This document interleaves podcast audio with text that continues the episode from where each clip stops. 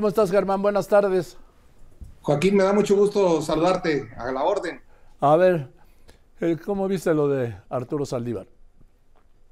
Pues este, te debo dar con vergüenza yo la razón a tu artículo de hoy. Esto es un estercolero en lo que terminó un ministro de la Corte que como ministro en su primera etapa fue muy bueno, tuvo argumentos brillantes, eh, resolvió lo de Florence Cassés, lo de la guardería BC, garantista en favor de las mujeres, pero como presidente se transformó en un eh, paje de la corte del imperio del rey de Macuspana.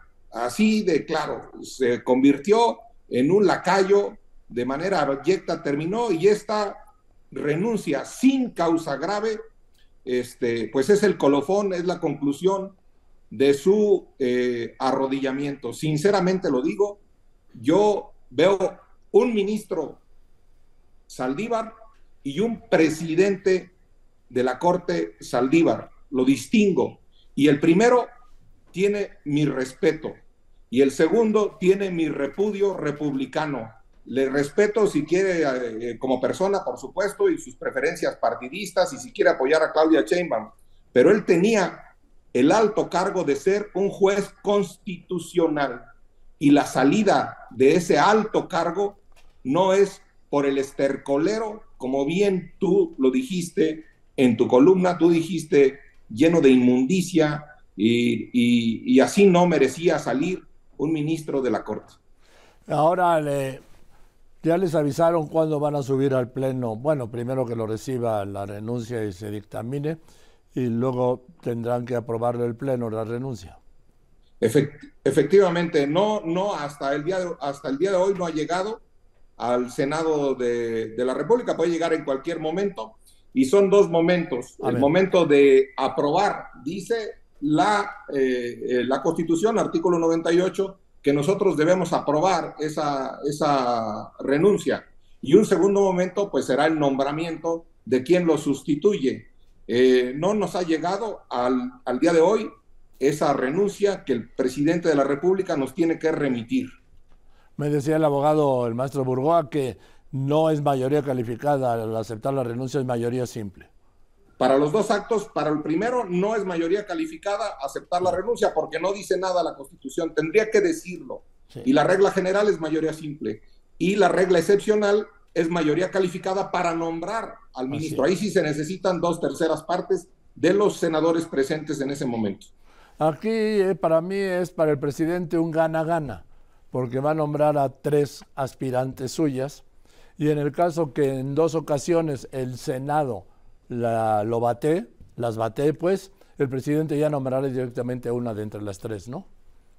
Así es, ya le están robando a Claudia Sheinbaum o a Xochitl Una posibilidad de nombrar a un ministro y, no se lo están robando a ellos en, lo particular, se lo están robando a los ciudadanos que votan por un presidente que tiene esa facultad, a quien le están robando la posibilidad de nombrar un ministro con determinadas inclinaciones ideológicas, pues es al presidente que elijamos los mexicanos en ese, en ese sentido. Segundo, yo sí quiero eh, llamarte la atención, Joaquín, sobre el proceder de una reforma que impulsó Saldívar. Saldívar impulsó una reforma que el gobernador de Hidalgo, Julio Menchaca, no votó, está, siendo él el presidente de la Comisión de Justicia, eh, es decir, la rechazó.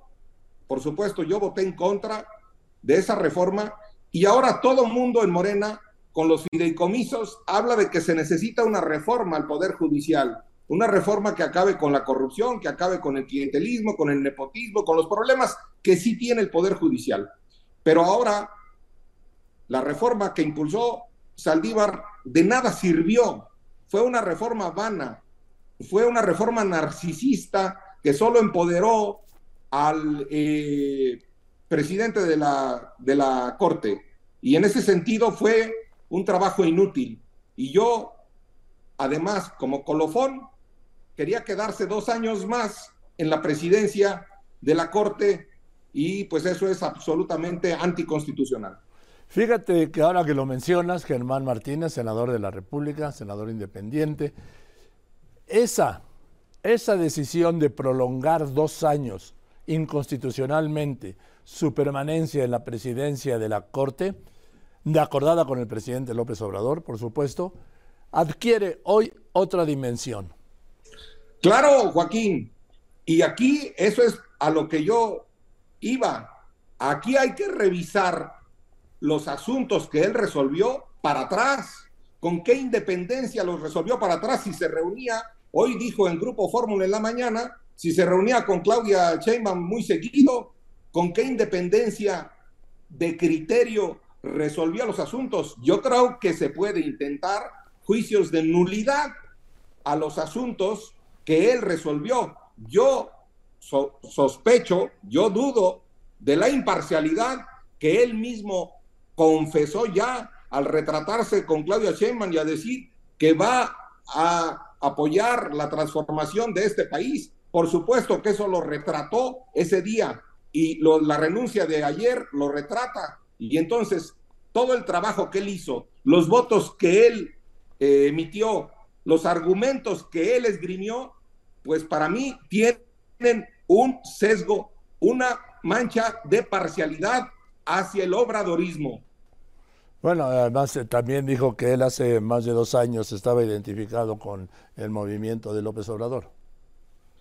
Pues estaba arrodillado frente al movimiento de López Obrador. Estaba en Palacio Nacional, sin duda, ahí eh, era el asesor, el escribano, el, como había antes, el ministro de Justicia, el secretario de Justicia, el empleado del presidente de Justicia en este país, el presidente de la Corte totalmente lo contrario a una república en la que debe estar dividido el, ejercicio del poder, dividido en ejecutivo, el presidente, legislativo, los senadores y los diputados, y judicial, los jueces, y los jueces constitucionales por encima, revisando la, la constitucionalidad de todos los actos, la regularidad constitucional y la regularidad convencional. ¿Qué quiere decir esto? Con los acuerdos y los convenios que México ha firmado internacionalmente.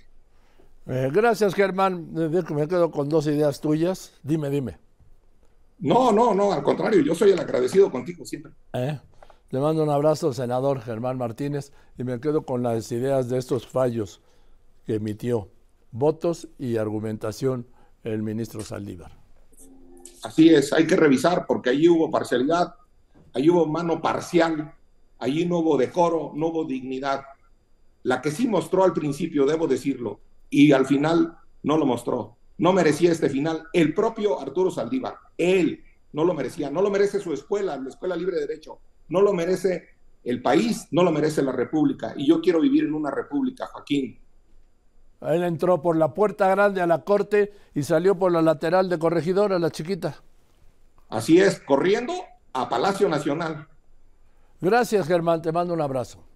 Al contrario, Joaquín, gracias a ti. Un abrazo. Buenas tardes.